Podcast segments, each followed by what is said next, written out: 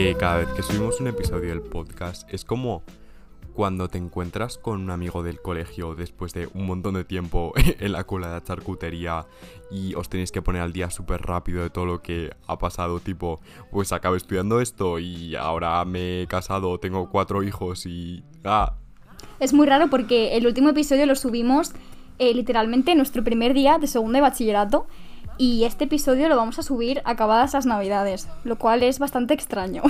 el tiempo es una invención social. ya está. Y bueno, después de esta intro, Alejandro, ¿qué tal? ¿Cómo estás? Pues estoy como bien navegando el año nuevo. Yo creo que en año nuevo hay como esta energía de que todo el mundo como que quiere ser una mejor persona y ser más amable y como cumplir sus propósitos y es como una buena un buen mundo en el que vivir. ¿Y tú qué tal? Pues creo que también estoy bien. He empezado el año eh, comprándome cordones amarillo fosforito para los zapatos y mm, es algo que no sabía que necesitaba, pero que realmente mm, me hace muy feliz. Y mm, creo que con respecto a esto que dices de que es la época en la que la gente se hace propósitos y es como el momento de ser mejor persona, creo que también hay algo implícito en todo esto que es eh, como la felicidad obligada, ¿no? Y ponernos objetivos demasiado inalcanzables, quizá. No sé, como que me parece mucho peso solo para el mes de enero. Dinámico, somos eh, Raquel y Alejandro y, y este es el tercer episodio de nuestro podcast. Lo voy a decir moda SMR. Madrid, no. Madrid con Z. Estrella de los tejados, lo más rock and roll por aquí. Los gatos andábamos colgados de Lady Madrid. Eh, vale, por si alguien no se acuerda, lo que es completamente comprensible, eh, en todos los episodios escogemos a una persona que hemos visto en el metro y después como que desarrollamos un tema a partir de esa persona. Y la persona del episodio de hoy era como una señora que estaba en medio del andén con, con un caballete gigante. Intenté hacer una foto que por cierto un día me van a pegar porque haciendo fotos a gente en el metro. Probablemente. tipo, un día una señora me va a dar con la bolsa de la compra o algo. No sé, probablemente esa señora eh, fuera mucho más maja que la señora que eh, me ha insultado hoy en la calle. Es que quiero hacer una denuncia. Si me estás escuchando, señora, se ha, metido, se ha metido usted con mis pantalones rotos y me ha dicho que encima no me quedaban bien y que cuál era la broma, que dónde estaba el chiste. Señora, usted sí que es un chiste. Seguimos, seguimos. Eh, yo soy como muy de justicia obrera, pero a esa señora que le bajen la pensión. Dios. No, señora, mira, que te quiten el audífono. Y volviendo a la señora del caballete, el tema del que vamos a hablar en el día de hoy es sonido de tambores. El arte. Wow. Sí, y un poco sus variantes, ¿no? Vamos a tocar varios palos, porque es un tema bastante complicado, abstracto, sobre todo, eh, del que no tenemos respuestas a las preguntas, pero, pero bueno, interesante, ¿no? Yo diría que sí. Vale, eh, primera pregunta, Raquel. Esto parece una entrevista. De repente del me he convertido Fallon. en el chiringuito de jugones. Oye, ¿qué opinas del nuevo fichaje? bueno, eh, para ti, ¿qué es el arte, Raquel? Eh, he de confesar que, como nos hemos preparado este episodio, evidentemente esta pregunta no viene de nuevas. Y No yo he me ha tenido... surgido así. Y he tenido eh, toda la tarde para pensar en mi respuesta. He llegado a la conclusión de que lo más inteligente es contar una anecdotita de las mías. Pues bien, todo esto comienza mi primer día de segundo de bachillerato.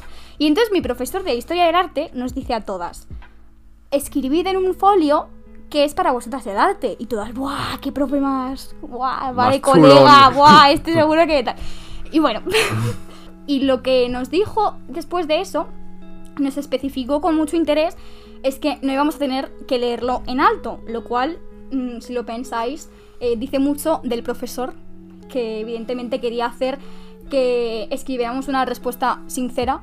Yo escribí algo como súper teórico, en plan, Buah, pues es como el renacimiento, un conjunto de manifestaciones culturales y mm, filosóficas y no sé qué. Y luego me di cuenta de que no tenía nada que ver con eso y que era como mucho más algo bonito y sincero para mí.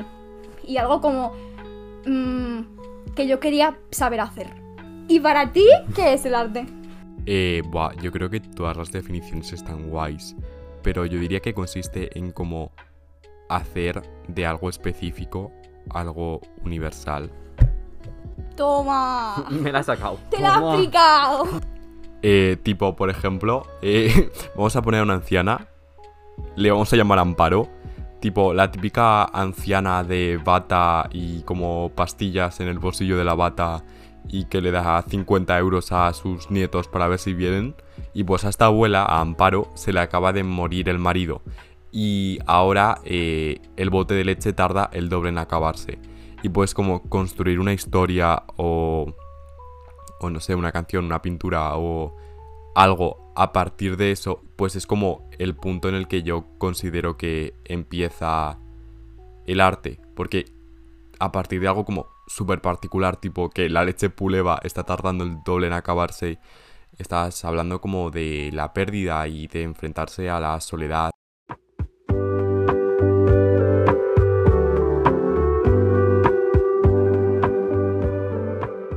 Vale, segunda pregunta, Raquel. Eh, tengo como a Javier Cárdenas dentro de mí en este momento. ¿Tú crees que eres una persona artística? Pues es una pregunta súper difícil, en verdad. Creo que sí que soy una persona artística, aunque no sepa expresar por qué.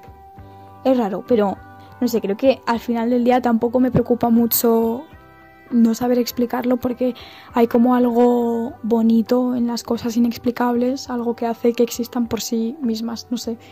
Pero si tuviera que explicar por qué soy una persona artística, diría que es porque escribo y mm, tengo la sensación de que lo haga mejor o peor o le guste más o menos a cualquier persona, lo sigo haciendo porque es lo que más feliz me hace y porque es la manera que tengo yo de que las palabras no se me acumulen dentro y como que me exploten. Entonces, no sé, para mí es como extraño, es como que mm, la escritura es como convertir un bloqueo en una historia, no sé, y creo que ese sentimiento es como muy especial y, y solo lo pueden entender las personas que pues o pinten o escriban o canten o hagan cualquier tipo de, de, mm, actividad eh, creativa o artística. ¿Y tú, Alejandro? ¿Tú crees que eres una persona artística? Sí, pero como igual solo los martes y los jueves. Aunque también creo que hay que distinguir entre una persona que es artística, que puede ser como literal cualquier persona. Yo creo que todo el mundo tiene capacidad, en plan, como incluso tu madre que pinta mandalas los viernes por la noche para calmarse de toda la semana. Y luego ya una persona que es artista que no sé, como que ya lo como lleva adentro y es su trabajo pintar mandalas. Bueno, esperemos que pintar mandalas no. Que creo que tienes razón, pero creo que personalmente siento como, desde siempre, he sentido como una necesidad de decir cosas que no sean hablando y por eso creo que como que en la escritura he encontrado ese vehículo que me permite no ser quien soy y mostrar las cosas que quiero mostrar solo hablando, sino como de otra manera. Y creo que eso es como muy bonito. Hmm. Yo creo que a ti también te pasa un poco, ¿eh? Si lo piensas. Los jueves sí. Los jueves y los martes es más porque... porque ¿Por qué no? A mí hay una cosa que me preocupa a veces, tipo referente a esto, que es en plan, ¿de dónde como sale esta autoridad, este como narcisismo de pensar que lo que digo y lo que hago es lo suficientemente interesante y lo suficientemente bonito para que tenga que escucharlo todo el mundo o tenga que leerlo todo el mundo, tipo, joder, en plan, como que yo creo que soy, no soy una persona reservada, pero como que tampoco quiero que todo el mundo sepa mi movida, pero en cuanto a las cosas que hago, como que tengo esta necesidad imperiosa de que como que todo el mundo lo sepa y todo el mundo lo conozca. Sí, porque es como un poco complicado pensar en que una persona se está dedicando al arte si simplemente pinta, escribe, canta, eh, escribe poesía, lo que sea, como de puertas para adentro, sin compartir. Como que yo creo que hemos llegado a un punto en el que si no compartes algo, literalmente es que como que no tiene ningún valor social. O sea, como que llega un momento que tu valía personal se mide un poco por tu productividad y por la comercialización de esa productividad y no sé cómo, cómo- no sé cuánto de acuerdo estoy con eso, porque es como un poco un mundo complicado. Pues igual la diferencia de lo que estábamos diciendo antes de entre ser artístico y ser artista una persona como artística es la que hace las cosas en su casa y ya está, y se quedan ahí, mientras que un artista lo tiene que compartir sí o sí con el resto de los seres humanos. Sí, pero llega un momento que, o sea, no comercializa todo el mundo todo lo que se le da bien. Me refiero, vivimos en una sociedad en la que lo que funciona y lo que hay que hacer es trabajar. Entonces, pues tú trabajas de lo que se te da bien, vamos a suponer, y entonces recibes como un beneficio económico por eso. Pero no solo las personas que son artistas o no, o sea, todas las personas. Lo que pasa es que creo que con el arte hay como una connotación súper negativa con comercializarlo, porque es como algo bastante más privado que ser médico y hacer una cirugía. A mí sí como que me da un poco de miedo. Tipo, ese momento como que en el que viene la orientadora de tu instituto, que aunque hace como charlas de que no fumes, huele a cigarro como desde 20 metros, y te, como te dan esa charla de que quieres ser de mayor.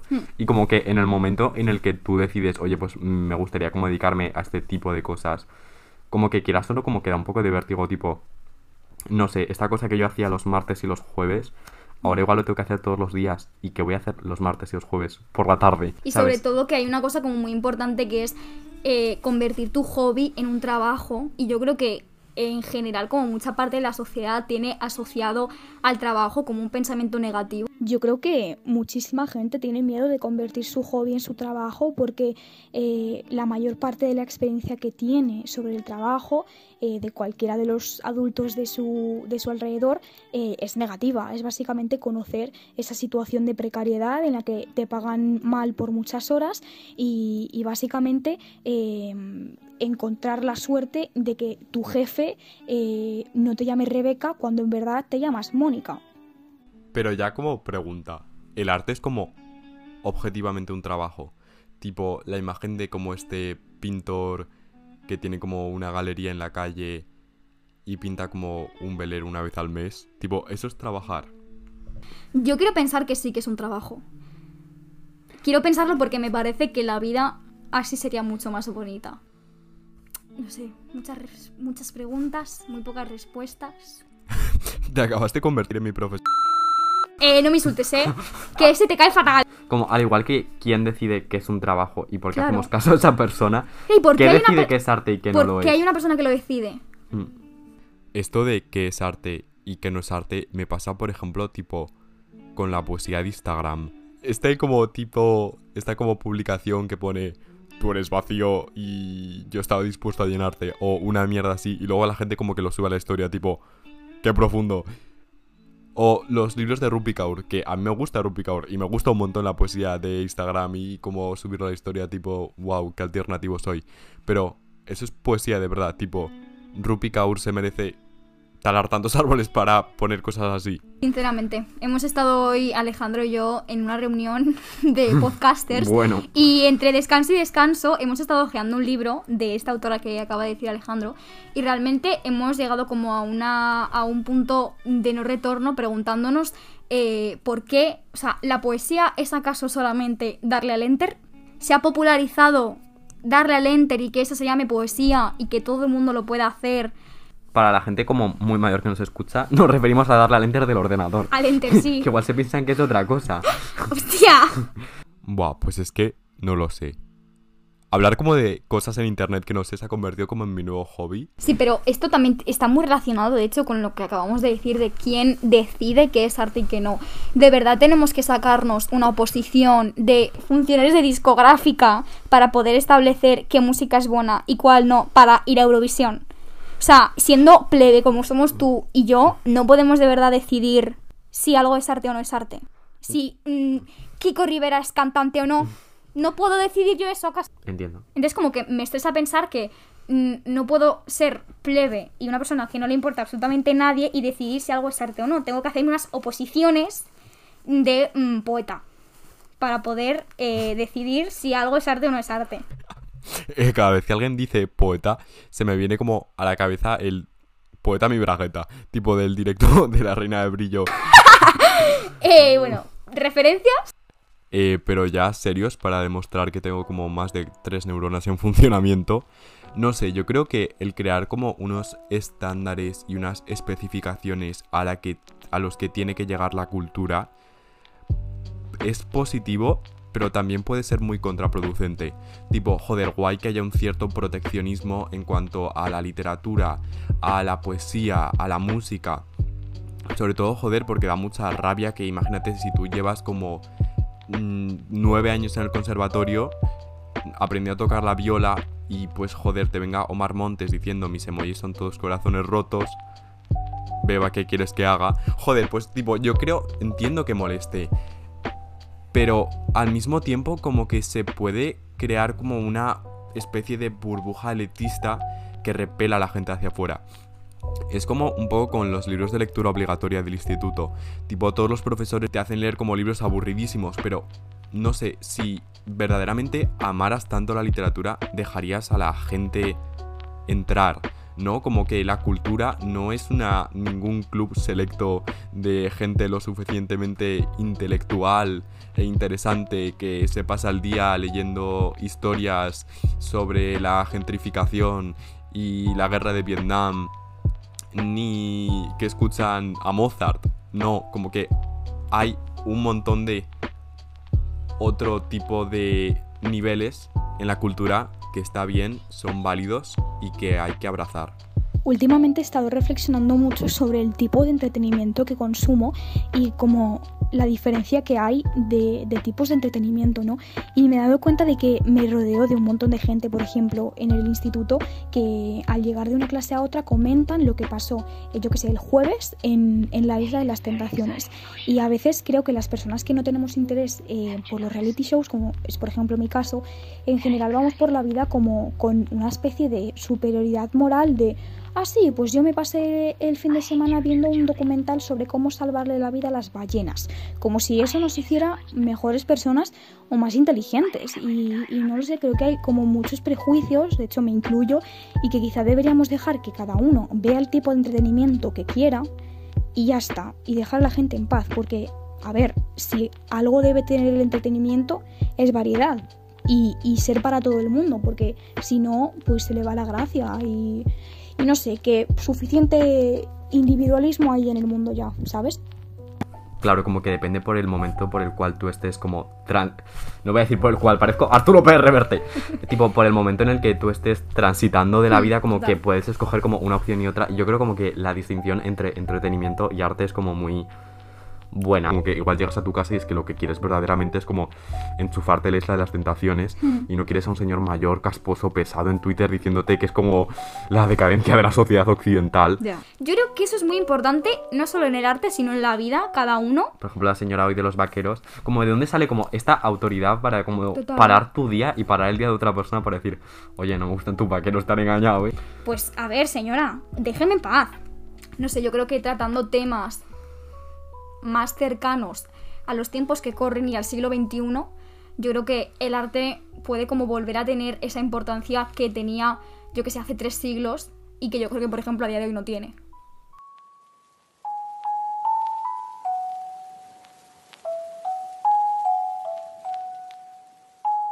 Pues muy bien. Pues nos ha quedado un podcast exquisito. Eh, ya se me ha olvidado cómo se acaba un A mí podcast. también. Bueno, supongo que dando las gracias a todos nuestros oyentes. Ah, igual ya no hay ninguno. Igual ya no hay ninguno. Bueno, sí. Mi madre. Y la mía, Toma. por lo menos 10 personas. Hola, mamá. Por lo menos 10 personas que contamos en el primer episodio, ¿te acuerdas? Que dijimos, estas son nuestras 10 personas de confianza, que siempre nos ven. Porque son eh, éramos amigos, los, los míos y nuestros padres, Sí, básicamente. y tú y yo. Claro, y Que las parezca muchas que no, refrescamos. ¡Anda que no! Con, con la cuenta del móvil, con la cuenta del ordenador, con la cuenta del instituto. Ahí entrando en la biblioteca como a poner el podcast en todos los ordenadores. El podcast está disponible. Di la en- frase, di, di la, frase, di la frase. frase. Pues eso, que el podcast está disponible en Apple Podcast, Google Podcast, po- po- Podcast, eh, Spotify y todos los sitios de escuchar cosas. Todos, hasta en tu imaginación, si hace Estamos. falta. Eh, antes de acabar, se nos ha ocurrido una nueva sección eh, que hemos llamado. ¿Cómo era? Cápsula del tiempo. Ese es el nombre. eh, en la que básicamente queremos dejar un mensaje para nuestro yo del futuro.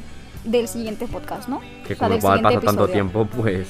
Pues a lo mejor es dentro de ya eh, junio de 2022. Mm, Pues yo, a mi Raquel del futuro, mm, le quiero preguntar si ya ha ordenado la habitación, Vale. lo cual sería una muy buena noticia. Mi pregunta para Alejandro del futuro es, ¿sigues obsesionado como con decir después de cada frase, pero solo los jueves o pero solo los domingos? Mi Raquel del futuro te responderá que sí, probablemente. Hasta aquí nuestro tercer episodio. Adiós, mis amigos Adiós, del mis internet. Y pues muchas gracias de nuevo.